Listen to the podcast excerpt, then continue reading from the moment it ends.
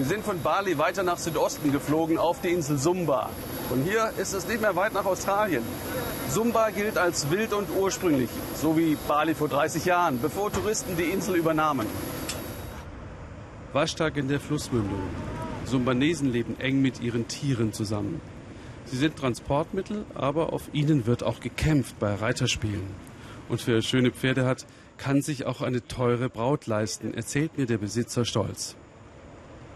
Bekannt ist Sumba auch für seine Cashewnüsse. Die bringen Geld ein, aber nicht genug für Maschinen. Hier sehe ich, wie sie mühsam von Hand geerntet werden.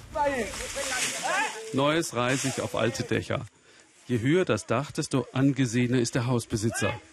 Abgelegen an der Küste leben die Menschen noch in traditionellen offenen Holzhütten, tragen scharfe Messer. Die werden nicht nur als Werkzeug benutzt, sondern auch im Streit. Das Dachdecken wird von der Regierung finanziell gefördert. Das soll Touristen anlocken. Natürlich wirken diese traditionellen Hütten und Dörfer sehr malerisch. Aber dahinter verbirgt sich auch große Armut. Die wenigsten Menschen hier haben genug Geld, um ihre Kinder lange auf die Schule zu schicken. Es gibt ein Projekt mit einer Ausbildung für die Tourismusindustrie. Eine große Chance für einige der Menschen. Davon erzählt Philipp Abrisch. Die Sonne Sumbas.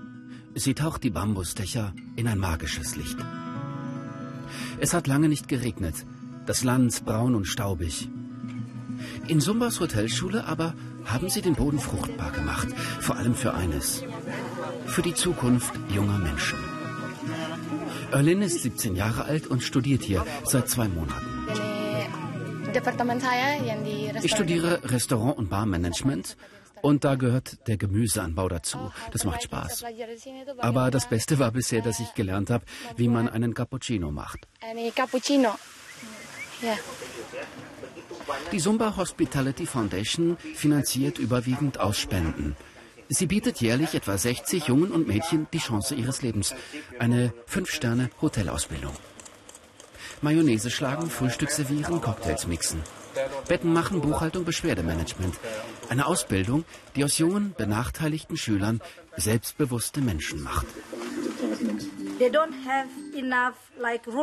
Wo unsere Studenten herkommen, da gibt es kaum Vorbilder. Und dass sie da ihren Horizont erweitern können, ist wirklich schwierig. Aber die Schüler sind so motiviert. Und zu sehen, wie sie sich entwickeln, das ist einfach wunderbar. Sumba, nicht mal eine Flugstunde von Bali, wild und wunderschön. Noch unentdeckt von der Welt. Doch wenn bald die Touristen kommen, so die Idee der Hotelschule, sollen auch die Menschen auf Sumba profitieren. Begrüßung per Nasenkuss. Auch Yari ist Hotelschüler und heute das erste Mal wieder zu Besuch bei Mama und Papa. Ich bin so froh, dass ich diese Ausbildung machen darf. Wenn ich früher hier zur Schule gegangen bin, dann waren das drei Kilometer zu Fuß. Danach helfe ich meinen Eltern. Ich hole Wasser vom Bach, Feuerholz, Gras für die Büffel. Ein hartes Leben.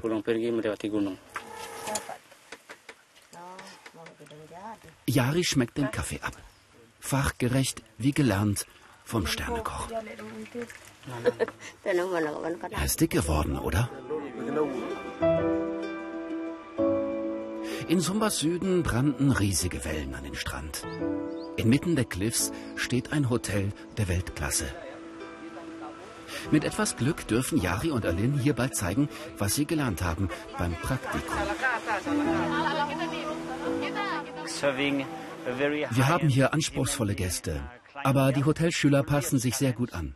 Sie sind aufgeweckt, neugierig, mit wunderbarem Lächeln. Für mich sind die Hotelschüler die Superstars von Zumba.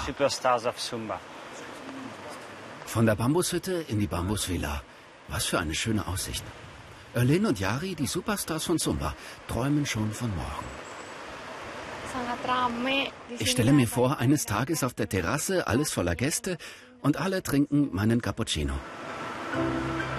Erst Cappuccino servieren und dann Schritt für Schritt ganz nach oben in der Karriere.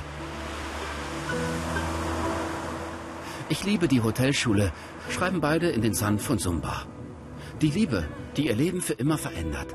Sie wird wohl länger währen als bis zur nächsten Welle.